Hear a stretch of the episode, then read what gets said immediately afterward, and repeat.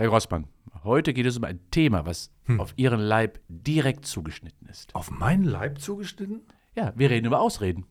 Ähm, kann ich nur absagen. Ne. Die wundersame Welt des Sports. Der Podcast zur schönsten Nebensache der Welt.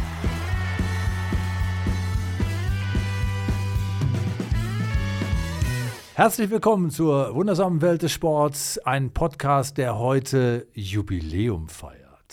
Herr Professor, wir haben uns 25 Mal gegenüber gesessen, Ingo Frohböse, wir können quasi schon Lippen lesen. Silberhochzeit, Herr Wir, ja, und wir, wir, wir können unsere Podcast Falten zählen gegenseitig. Wir haben schon so viele äh, halbe Stunden miteinander verbracht und wir haben, das können die Zuhörerinnen und Zuhörer jetzt auch nicht sehen, auf dem Tisch jede Menge Sektflaschen. Wir haben schon ähm, Luftschlangen. vorbereitet, genau. Konfetti ist schon Mhm. durch die Bude hier Ja. durch.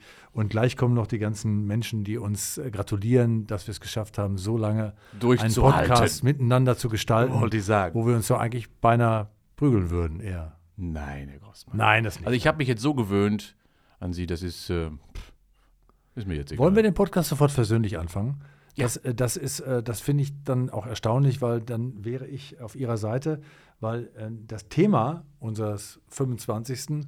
hat eher damit zu tun, dass Sie mich ja eigentlich schlagen würden wieder. Mal. Ja, weil es ge- geht ja heute mehr so um Ausreden. Da haben Sie genügend. Und da hätte ich, glaube ich, nicht das 25., sondern das 250. Jubiläum. ich. Das glaube ich auch. wenn wenn man so Ausreden finden kann, möchte, dann findet man ja immer welche. Und wir reden über Ausreden zum Sport, beim Sport generell. Ähm, es ist ähm, immer schlimmer geworden. Nicht nur bei mir, sondern bei vielen Menschen, die äh, darüber nachdenken, ähm, ich müsste mal wieder, aber ich tue es nicht. Mhm. Ähm, was ist Ihre Ausrede, wenn Sie mal keinen Bock haben? Zum Sport? Ja. Ich Gibt's weiß nicht, ne? Ich weiß nicht, ob es das gibt, ja. Ja. Also ansonsten, nee, wenn ich nicht wirklich krank bin, das wäre wirklich eine Ausrede für mich. Das war da keine Ausrede, ist ein Grund. Mhm. Zum Sport gibt es das, glaube ich, nicht bei mir. Ähm, gibt es Menschen in Ihrem nahen Bekanntenkreis, die Ausreden schon mal benutzt haben? Sie zum Beispiel, Herr Grossmann. ich habe einen nahen Bekanntenkreis. Ja, aber äh, ich gucke die natürlich immer alle strafend dann an. Ja. Äh, und häufig haben natürlich die meisten auch ein schlechtes Gewissen, wenn sie mich sehen und trauen sich das nicht. Aber in der Tat ist es so, dass ich auch von vielen Ausreden häufig konfrontiert werde. Wenn ich zum Beispiel vom Sport komme, dann kommen Menschen dann auf mich zu. Ja, ich hatte heute, Mann, ich hatte so einen vollen Tag, ich habe sie ja gerade laufen sehen, hätte ich auch gerne gemacht, aber ich habe es heute nicht geschafft, aber morgen mache ich wieder. Also viele Menschen fühlen sich auch animiert durch meine Anwesenheit, plötzlich mir Ausreden, die ich gar nicht hören Ohne da- möchte, ohne dass- entgegenzubringen. dass sie gefragt worden Ja, das ist es so. genau. Aber weil, weil sie sehen, hm, jetzt hat der wieder was gemacht, jetzt muss ich nachlegen. Ich habe es nicht getan, also brauche ich einen guten Grund. Aber sehen Sie, Herr Professor, Sie machen den Menschen auch ein schlechtes Gewissen. Ja, das ist aber auch nicht schlimm manchmal. Das muss ich wirklich sagen. Ein schlechtes Gewissen ist ja schon mal eine gewisse Reflexion, die dadurch entsteht. Und wenn man das ein bisschen weiterdenkt, dann ist das schlechte Gewissen schon manchmal ein man Motor. was Kanalisieren in, äh, Ja. neue, in neue Taten. Ja, Aber das ist wunderbar, was Sie jetzt äh, sagen, ist ja schon die erste Geschichte. Viele Menschen ähm, äh, sagen ja, dass sie keine Zeit haben Mhm. und deswegen klappt es nicht. Ähm, und wenn man ähm, Dinge dann weiter nach vorne verschiebt, kann ich mir vorstellen, findet man immer wieder etwas, was einen Ja. dann keine Zeit lassen lässt. Äh, das ist ein entscheidendes, äh, ein entscheidender Aspekt, eine entscheidende Ausrede. Ne? Ja, wobei äh, keine Zeit hat erstmal für mich überhaupt keine Bedeutung. Denn ähm, es ist in der Regel immer eine Prioritätenverschiebung, eine Prioritätensetzung. Um das nochmal einmal auch ähm, zu quantifizieren, wissenschaftlich zu quantifizieren. Eine Woche hat ja 168 Stunden. Und Sie wissen, Herr Gossmann, ich treibe ja ziemlich viel Sport, so sagt man. Sechsmal pro Woche, immer so ein Stündchen, so 70 bis 90 Minuten dauert meine Stunde schon mal, sodass ich also bis auf neun Stunden ungefähr pro Woche komme. Also Sie haben Zeitverschiebung. Ich ne? habe so ein bisschen Zeitverschiebung hier. Ist aber auch nicht schlimm. Und wenn man das mal betrachtet, also 168 Stunden hat die Woche, ich mache neun Stunden pro Woche Sport. Wenn wir das mal so ein bisschen mathematisch angehen, dann bleiben immer noch 159 Stunden über. Von der Summe her investiere ich also ungefähr, ja, ein bis zwei Prozent in meine sportliche Aktivität. Also 98 Prozent nicht. Und jetzt sagen Sie was. Wo ist die Relation? Ich habe zwar auch eine Priorität im Sinne für den Sport, aber ich habe noch viel Zeit für andere Dinge. Ich bin ja so ein Ausredetyp. Ja? Nämlich? Und würde jetzt sagen, ja, Aber ich schlafe ja auch irgendwie acht Stunden, die muss ich auch noch abziehen. Ja, das stimmt, das stimmt. Aber da, wie gesagt, da bin ich auch etwas disziplinierter, Herr Grossmann. Hm. Nicht so im Lodderleben verfallen. Äh, also, wenn ich zum Beispiel und, und Tour bin, dann äh, stelle ich mir den Wecker schon mal eine halbe Stunde früher manchmal, wenn ich abends zum Beispiel auf der Bühne bin oder was, dass ich, wenn ich das morgens dann, muss ich das morgens machen und nicht abends. Das heißt, ich rhythmisiere das dann manchmal schon anders. Aber auch hier ist es eine Frage der Priorisierung. Ja? Und das, glaube ich, ist, dass äh, die Schwerpunktsetzung eine andere ist, denn ich habe keine Zeit, heißt ja in der Regel bei den meisten, ich habe keinen Bock drauf, ich habe keine Lust. Ja? Ähm, denn wenn man Lust dazu hätte, und das wissen wir ja, Findet dann findet man auch die Zeit. Wie viel, äh, bevor wir zu den anderen Ausreden kommen, wie viel Zeit äh, muss man oder sollte man investieren? Also ich würde mir wirklich wünschen, wenn die Menschen so bei drei bis fünf Stunden pro Woche wirklich liegen. Das ist ja wirklich nicht viel. Ne? Wenn ich davon ausgehe, dass im Augenblick die Fernsehzeiten im Durchschnitt bei vier Stunden pro Tag liegen. Wenn wir äh, Daddelzeiten haben, also Internetzeiten, die ja auch über drei Stunden täglich hinausgehen, dann sehen wir, dass wir also Medienzeiten von, von drei bis fünf Stunden stellenweise haben. Äh, und da mal so ein Stündchen jeden zweiten Tag abgeknapst. Ja, also das ist für mich keine Ausrede. Ja, das wird auch immer anders bewertet. Es wird ja niemand sagen, ich habe heute gar keine Zeit zum Fernsehen gucken. Ja, aber, Ja, ja. aber, aber das, das wissen wir, dass das doch vö- völlig anders ist. Ähm, und wir wissen ja auch, dass, wie gesagt, die Internetzeiten ja auch exorbitant zugenommen haben und auch die Spielzeiten dort. Oder auch die Suchzeiten nach Reisen, nach Versicherungen, nach was weiß ich auch immer für einen Mist, ja, äh, wo man sich dann im Nirvana des Internets verliert. Und das ein wenig zu konzentrieren, also dann wieder fre Zeiten frei zu schaufeln, das wäre für mich Achtsamkeit, mit sich selber umzugehen, was ja so ein geflügeltes Wort aktuell ja ist. Also Zeit so zu organisieren, auch Zeit für den Sport zu finden. Aber ist ja verrückt, dass wir äh, auch nicht in der Lage sind, uns zuzugeben, dass wir sagen, weißt du was, ich habe einfach keinen Bock. Das macht man ja auch nicht, weil das ja auch wieder negativ äh, bewertet wird. Ja, also da, da gebe ich Ihnen recht. Und das ist auch wirklich, eine Ausrede ist ja immer so ein bisschen Selbstbetrug. Das muss man ja ganz klar sagen. Man gibt einen Grund vor, der letztendlich gar kein richtiger Grund ist. Aber damit betrügt man sich so ein wenig selbst. Ich habe ja keine Zeit. Äh, Und zum Zweiten äh, kann man das auch wunderbar nach draußen erzählen. Ich habe keine Zeit. Weil das ist äh, ja in Deutschland sehr akzeptiert, keine Zeit zu haben, weil man muss ja Performance, Leistung erbringen. Und ähm, steckt, man weiß ja nicht, was dahinter steckt, was man dann wirklich, wie man die Zeit verdaddelt sozusagen. Aber äh, genau, und keinen Bock haben ist schon mal schlecht. Ja. Deswegen kann man das nicht sagen, da muss man schon was finden, äh, was Ja. man äh, vorschieben Das kann. ist eine Ausrede für sich selbst. Ja. Ähm, wir sind noch mal auf dem Weg äh, in, in die Richtung, also was Ausreden angeht, dieses, dieses Verschieben äh, ist ja auch so ein Ding, was ja viele Mach ich Menschen später. Genau, was, ich, äh, was ja auch bei vielen Menschen für, äh, generell im Leben eine große Rolle spielt. Ich muss zugeben, bei bestimmten Sachen auch bei mir, also äh, Steuererklärung machen, äh, Dinge, Ja. die man nicht so gerne macht. Und hinterher ist man dann immer glücklich, wenn man es gemacht hat. Aber erst will man nicht. Äh, und ein bisschen ist es ja so auch mit dem Sport. W warum schaffen es die Leute nicht, ähm, äh, zu wissen, dass sie, wenn sie es dann doch machen, eigentlich was Gutes rausziehen können und sagen dann lieber, ah, mache ich, mach ich morgen später. Es gibt eine wunderbare, ein wunderbares Konzept aus der Wirtschaft. Das heißt Eat the Frog. Also ess den Frosch. Ach, schön. Und dieses Ess den Frosch heißt. Nicht die Schenkel, sondern den ganzen Frosch. oder? ja, aber das ist, das ist sinnbildlich. Und sinnbildlich meint das, das, was dir vermeintlich am Anfang am meisten wehtut, also was am schwierigsten zu sein scheint, mach das direkt. Das arbeitest du weg. Und dann hast du danach Freiheiten für alles andere, was du eben lieber machst.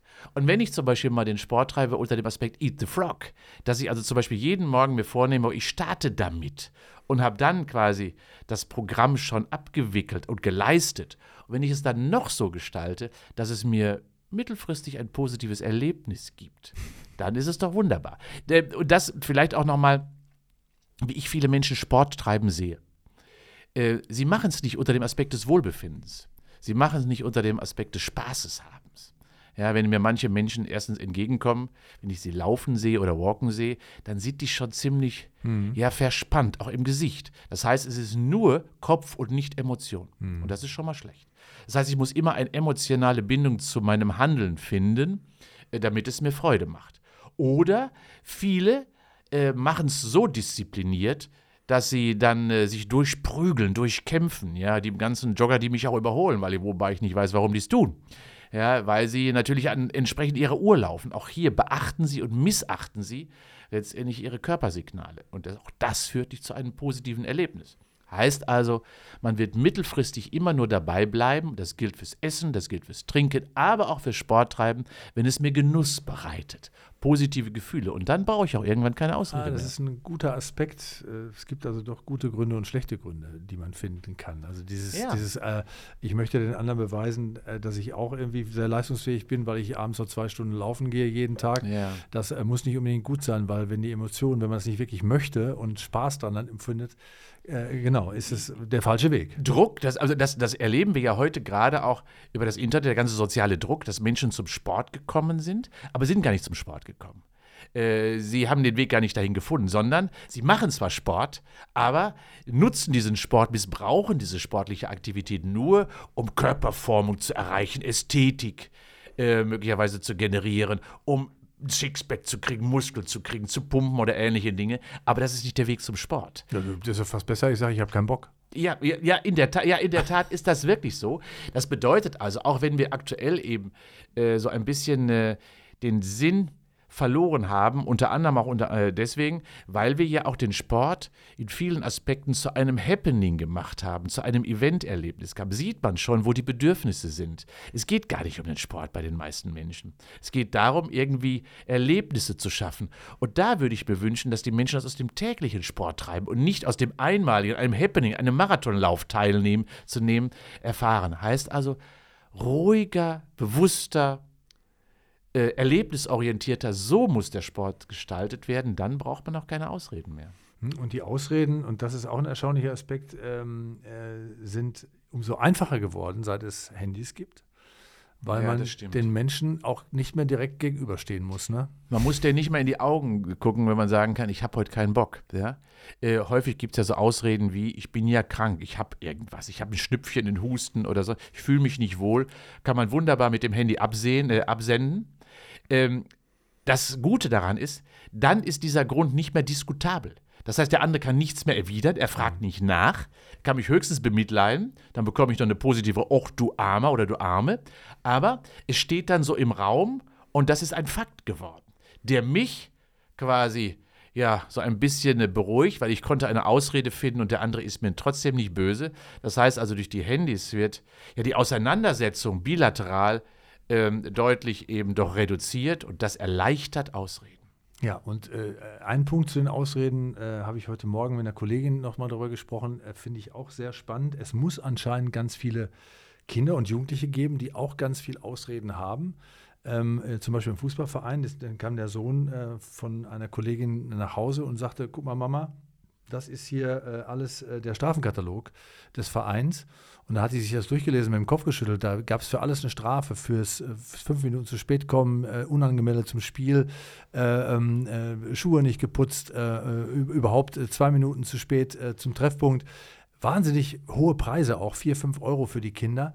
Und dann haben wir uns unterhalten darüber, was ist denn da passiert? Und dann haben wir auch festgestellt, na klar, es muss ganz viele Kinder auch geben, die einfach das nicht mehr so ernst nehmen, die einfach mal eben sagen, ach, heute kann ich nicht, heute und deswegen reagieren Vereine natürlich auch mit solchen Katalogen, die es natürlich pädagogisch völlig unwertvoll, ja, aber äh, irgendwie dann schaffen, über diesen Druck Geld die Leute dann doch wieder dazu zu kriegen, zu kommen, obwohl sie gar keine gar nicht wollen. Also, komische, ja. Eine komische Welt ist es geworden. Erlebe ich auch. Also genau das erlebe ich auch, äh, dass vielleicht nicht richtig und früh genug gelernt wird, äh, dass bestimmte, ja, man mag es Disziplin nennen, aber bestimmte Strukturen einfach notwendig sind, um ein gewisses Handeln mhm. eben nicht ganz frei zuzulassen. Ich weiß, das ist en vogue, das ist gar keine Frage, aber alles natürlich freizulassen führt auch zu keinem Ziel. Und das ist insbesondere natürlich dann, wenn ich keine Erfahrung habe, Kinder haben das ja sehr oft nicht, sehr emotional geprägt. Und ähm, deswegen ist es manchmal vielleicht sicher und besser auch, äh, Entwicklungen anzugehen, die einen gewissen Rahmen vorgeben. Ob es so sein soll, das möchte ich auch bezweifeln. Ich bin Präsident des größten Boxclubs in Köln. Hallo? Ja, SC Cologne. Trotzdem keine dicken Arme. Er braucht ja nicht. Ja. Äh, weil ich bin der Präsident. äh, das heißt, es ist. Schöne Ausrede äh, übrigens. ja, aber was, was ich erzählen möchte. Äh, zu uns kommen die Kinder sehr gerne. Warum? Und das erlebe ich immer wieder.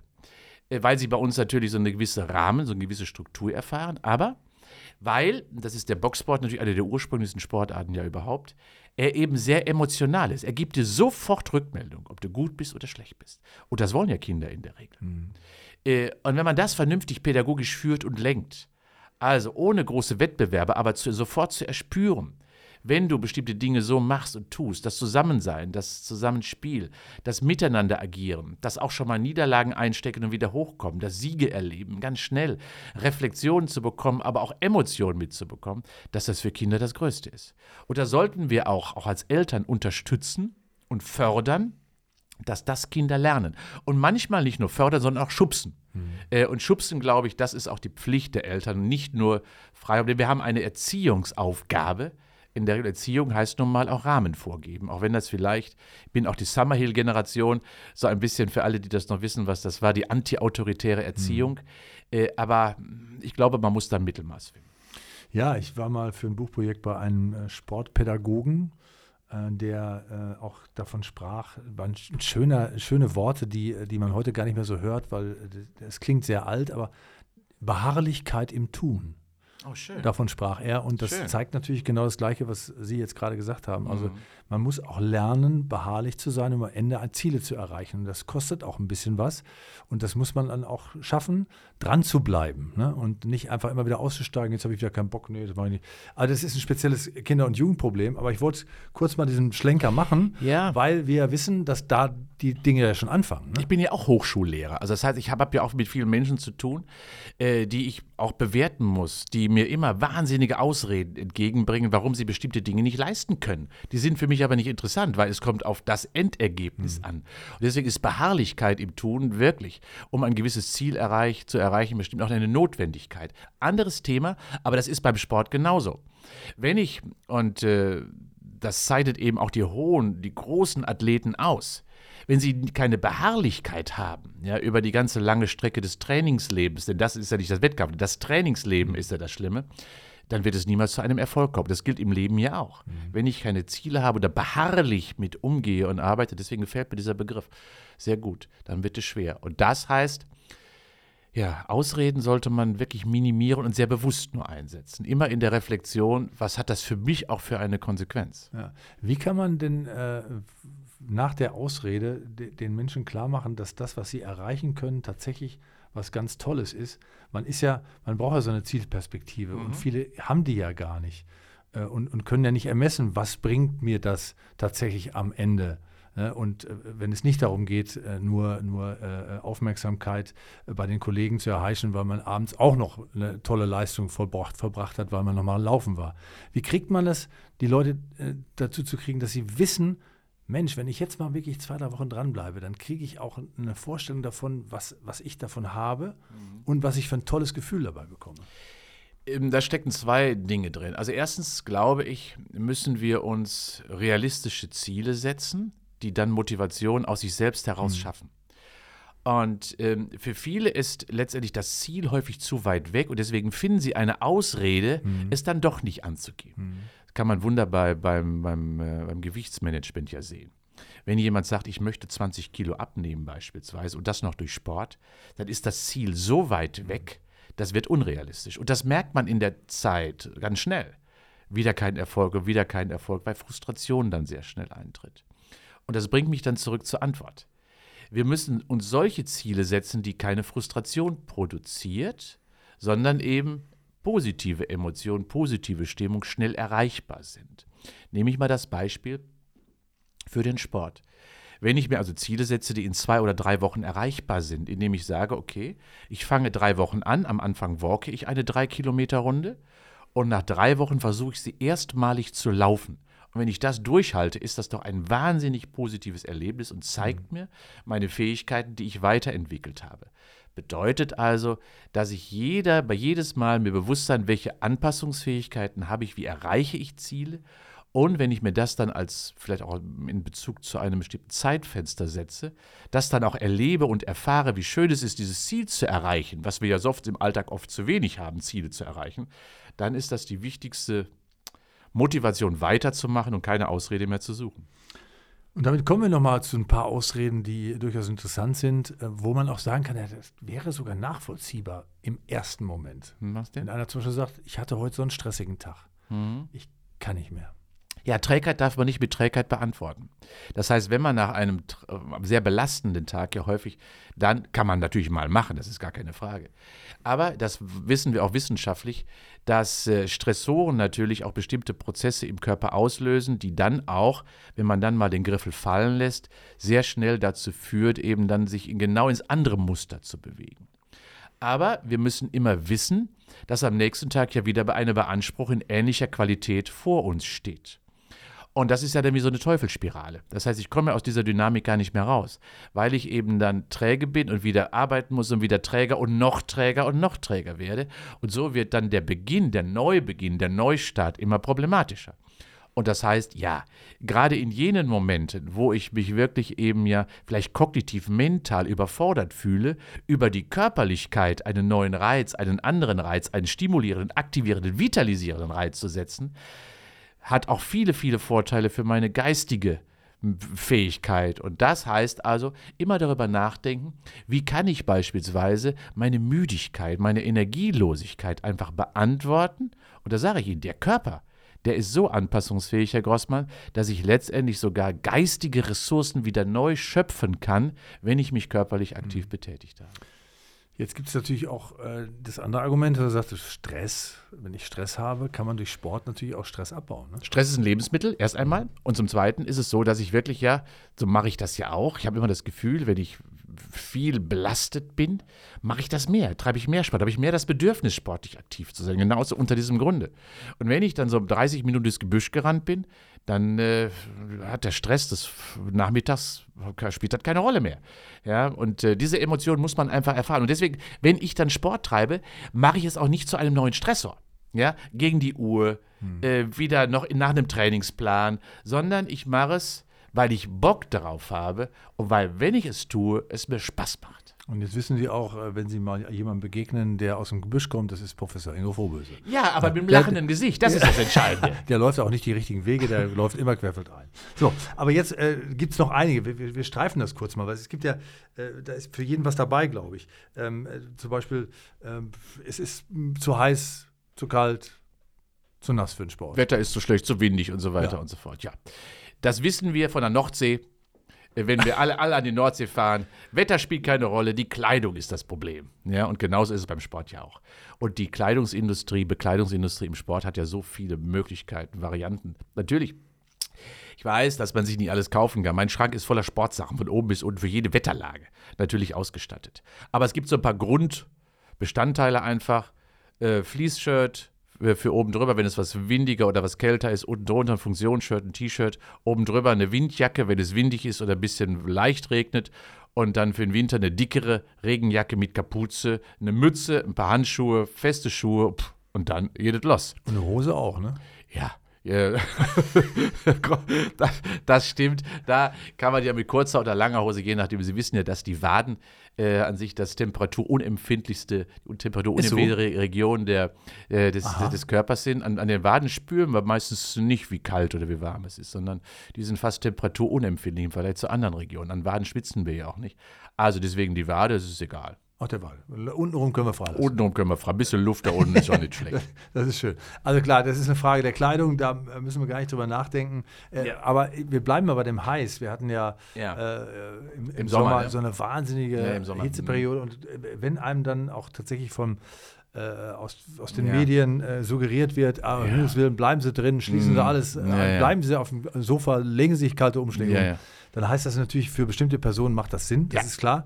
Für andere Personen macht das aber keinen Sinn, weil man kann ja durchaus bei 30 Grad laufen gehen, wenn man ein stabiler, gesunder Körper ist und äh, tatsächlich dann auch darauf achtet, dass man nicht in der Mittagshitze Ja. läuft, sondern zu anderen Zeiten. Ne? Genau so. Also, also wir nehmen dann, und das fördern die Medien ja auch wirklich leider immer sehr stark. Und ich hab's, wir haben immer schon mal 35 Grad gehabt, das ist ja nun nicht so schlimm. Äh, und ähm, nur da wir immer in klimatisierten 21 Grad Räumen uns aufhalten, haben wir ja so ein bisschen Temperaturregulation verloren. In der Tat haben Sie recht, wenn ich ähm, Herz-Kreislauf-Probleme habe, Schwierigkeiten, Anpassungsprobleme habe, dann natürlich erstmal Finger davon von der Mittagshitze. Und die 35 Grad sind ja in der Regel immer, wenn wir sie haben, in den späteren Nachmittagsstunden, Genau, ja. zwischen 16 und 18 Uhr beispielsweise. Und das kann ich doch gut regeln. Warum, auch hier nochmal, warum kann ich nicht zum Beispiel mal meine Sporteinheit, nämlich den Tagesablauf, können wir im Homeoffice-Zeiten ja sowieso wunderbar machen, äh, kann ich sie nicht mal in die Morgenstunden legen? Äh, und äh, vielleicht auch Schattenseiten, mir andere Laufstrecken oder andere Sportstrecken mal aussuchen, indem ich in Wäldern laufe, in Schatten äh, beschienenen Räumlichkeiten oder eben an Flüssen, an Teichen, wo auch die, die Wasser, das Wasser mir einfach ein bisschen frischere Luft, ja, das ist möglich. Kopfbedeckung und dann los. Der Körper kann das. Ja. Interessant, äh, dass Sie das so sagen, weil äh, es ja auch viele gibt, die dann immer sagen, ja, ich kann ja nicht gegen Mittag laufen, da ist es ja so am heißesten. Das stimmt auch Das, das nicht. stimmt überhaupt. Weil wenn man um 12 laufen geht, ist es tatsächlich äh, Genau. eher unproblematischer, als wenn man um 17 Uhr laufen geht, weil da die Mocke steht richtig in, in, in, der, in der Geschichte, in der Ja, Weltgeschichte rum. vor, vor allem ist ja auch Sommerzeit. Das heißt, wir sind ja um 12 Uhr bei 11 Uhr noch. Ja. Das heißt also, wir sind ja, wir haben sie ja sogar verschoben. Das heißt also, ja, Mittagssonne ist nicht die stärkste Sonne, sondern die Nachmittagszeit. Das ist die Problematik. Ja, das ist also wieder eine Ausrede, die wir jetzt irgendwie entlarvt haben hier, die aber jeder äh, kennt, diese Ausrede, vermutlich, weil er dann äh, keinen Bock hat. Äh, heiß, kalt, nass, äh, wir haben es wir haben's beantwortet. Was auch vielleicht eine Rolle spielt an, bei Ausreden, was die Bewegung angeht, ist sicherlich auch irgendwie dieses Essen. Also ich kenne das selber, dass Leute schon zu mir gesagt haben, ja, ich, ich kann ja jetzt nach dem Frühstück, nee, nach dem Frühstück kann ich nicht laufen, das geht nicht, ich habe jetzt gerade gefrühstückt. Oder äh, nein, ich habe jetzt gerade Kaffee getrunken, nein, ich habe jetzt gerade Abend gegessen. Also, dass man, dass das Essen quasi, was man, was man äh, hatte, als, als Grund dafür genannt wird, dass man sich nicht bewegen kann.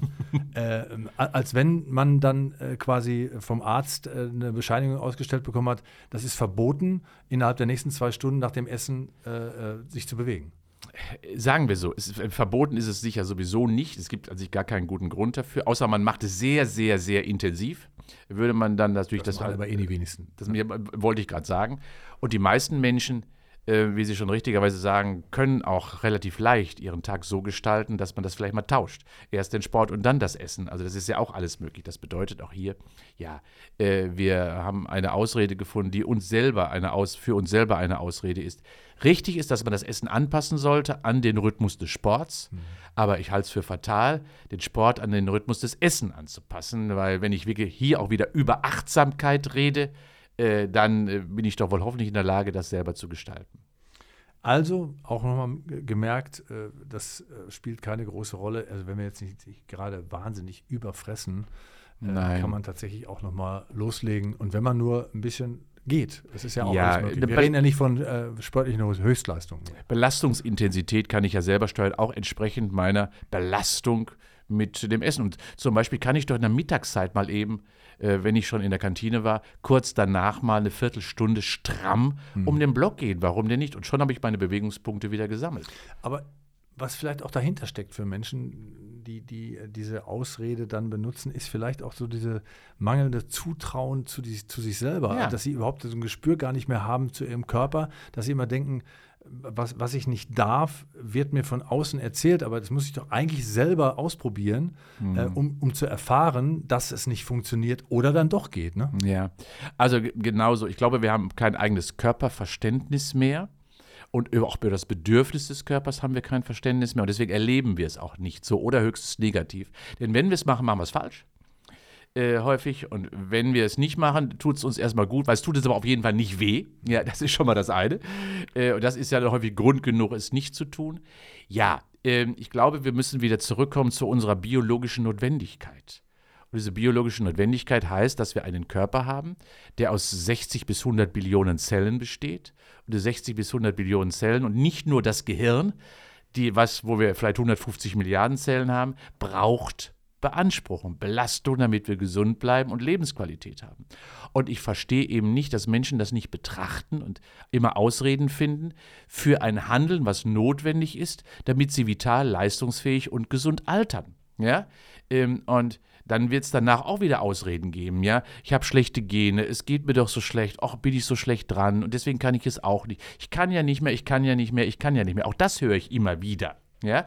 Und selbst wenn ich beispielsweise schon ein Gebrechen habe, bin ich doch immer noch in der Lage, Training zu betreiben Und sei es nur für kleine Muskelgruppen.